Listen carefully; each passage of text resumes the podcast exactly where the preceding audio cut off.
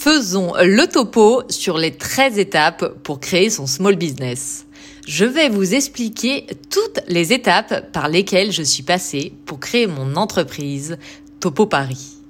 La première, trouver bien évidemment une idée de small business. Pour cela, je vous conseille vivement de surfer sur YouTube. C'est là que j'ai découvert personnellement le poinçonnage pour la première fois. Après, je ne tombais que sur des vidéos à ce sujet sur les réseaux sociaux. Je me souviens à l'époque avoir pris ça pour un signe, alors qu'en réalité, c'est juste que mes données étaient partagées et qu'on me montrait le contenu qui m'intéressait. La seconde, réfléchissez à votre univers, à votre message, à ce que vous souhaitez véhiculer. Ceci est une étape cruciale dans votre business et plus précisément votre branding. Vous savez, cette fameuse identité visuelle. Vous ne devez pas vendre pour vendre. Je vous conseille de trouver ce qui vous anime afin d'avoir une ligne directrice. Par exemple, lorsque j'ai créé Topo, j'étais animée par l'envie et le besoin d'aider les autres à réaliser leurs rêves. De leur dire ce que mon père m'avait répété toute ma vie, vous pouvez le faire. J'ai donc choisi de créer une marque Good Vibes pour vendre du bonheur et plus précisément de la confiance et de la motivation en quelque sorte. Pour cette raison, mes bijoux comportent des mantras, des symboles positifs ou spirituels, etc. La troisième étape, trouver un nom. Cette étape est de loin l'une des plus difficiles car on se rend rapidement compte que tous les noms qu'on apprécie sont pris, même les plus farfelus. Donc la difficulté est double. Il faut trouver un nom qui correspond à votre image de marque, mais surtout qui soit disponible. Je vous recommande vivement de réaliser cette étape en réservant votre nom de domaine en même temps. Le nom de domaine, je le rappelle, est le nom de votre site. Car beaucoup d'entrepreneurs pensent avoir trouvé une marque disponible et se rendent compte après coup que tous les noms de domaine en rapport avec la marque sont pris. Par exemple, lorsque j'ai eu l'idée du nom Topo, j'ai tout de suite vérifié le nom de domaine et sans surprise, www.topo.com était pris. J'ai donc dû ajouter un terme Paris afin d'avoir un nom de domaine disponible et de pouvoir utiliser la marque Topo. La quatrième étape, créer votre entreprise. Lorsque vous avez commencé à concrétiser votre business au point de payer votre nom de domaine, c'est que vous êtes prêt à passer à l'action.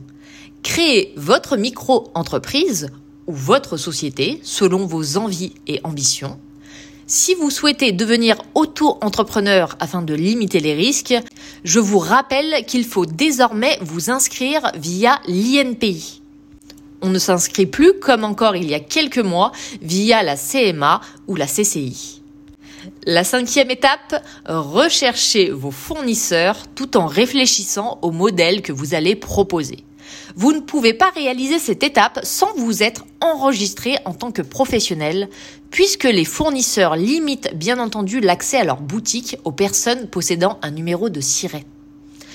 La sixième étape, vous réceptionnez votre matériel. La septième, vous vérifiez ce matériel. Ceci peut paraître bête, mais il est très important d'être minutieux et de checker s'il n'y a pas eu d'erreur ou d'article défectueux. Si vous oubliez cette étape, vous ne pourrez pas obtenir remboursement le jour où vous en rendrez compte. La huitième étape, vous entraînez si vous faites de la créa, si vous êtes artisan. Personnellement, je me suis entraînée plusieurs semaines pour améliorer ma technique de poinçonnage et croyez-moi, ce n'était pas gagné au début. La neuvième étape, tester, porter et utiliser vos produits. Je vous conseille aussi d'en transmettre à vos proches si vous voulez avoir un petit panel de testeurs.